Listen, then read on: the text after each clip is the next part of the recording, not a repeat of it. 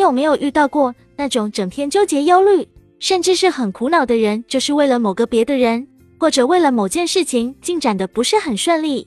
有的人可能说我不用遇到我就是这样的人，但是你真的不了解我的那个合伙人他是有多么多么糟糕，或者你真的不明白我的另一半他有多么难以理喻。往往在这种情况下，如果我跟你说你要关注别人的优点，然后做好自己，最大的障碍不是周围人的缺点和不足，而是你的关注点，你关注的东西阻碍了你。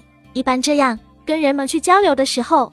往往人们很难听进去，他认为我真的不理解他，不了解他所处的境况有多么糟糕。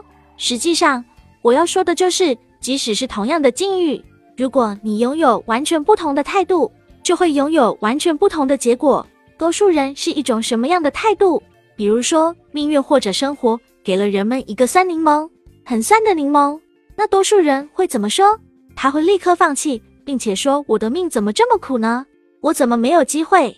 没遇到好机会？我怎么没遇到好人？别人怎么都那么幸运？所以有些人就会陷入自怜抱怨的境况中。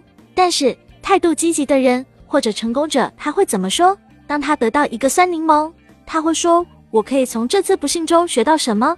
怎样才能够改善我目前的境况？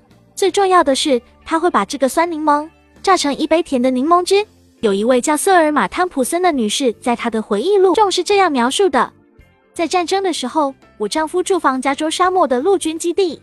为了能经常和他相聚，我搬到附近去住。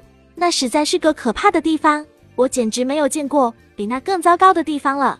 我丈夫出外参加演习时，我就只好一个人待在那间小屋子里。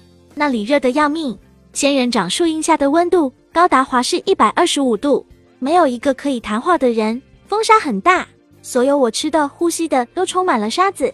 我觉得自己倒霉透顶，而且感觉自己很可怜。于是我写信给我父母，告诉他们我放弃了，准备回家。我一分钟也不能再忍受了，我情愿去坐牢，也不愿意待在这个鬼地方。我父亲的回信只有三信，这三句话常常萦绕在我心中，并改变了我的一生。有两个人从铁窗朝外望去，一个人看到的是满地的泥泞。另一个人却看到满天的繁星。我把这几句话反复念了好几遍，我觉得自己很丢脸，决定找出自己目前处境有利之处。我要找寻那一片星空。我开始跟当地的居民交朋友，他们的反应让我非常心动。当我对他们的编织和陶艺表现出极大的兴趣时，他们会把拒绝卖给游客的心爱之物送给我。我研究各式各样的仙人掌和当地的植物。我试着认识土拨鼠，我观看沙漠的黄昏，找寻三百万年前的贝壳化石。原来这片沙漠在三百万年前曾是海底。是什么带来这些惊人的改变呢？沙漠并没有发生改变，改变的只是我自己，因为我的态度改变了。正是这种改变，使我有了一段精彩的人生经历。我所发现的新天地令我觉得既刺激又兴奋。我写了一本小说，态度使我逃出了自助的牢狱，找到了美丽的星辰。威廉曾经说过：“人生最重要的不是运用你所拥有的，因为任何人都会这样去做。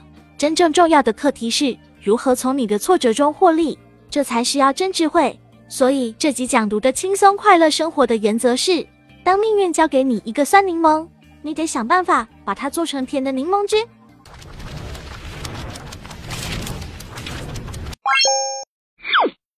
我们书友会希望用十五年时间带动一亿人读书，改变思维，思考致富，和一千个家庭共同实现财务自由。快来加入我们吧！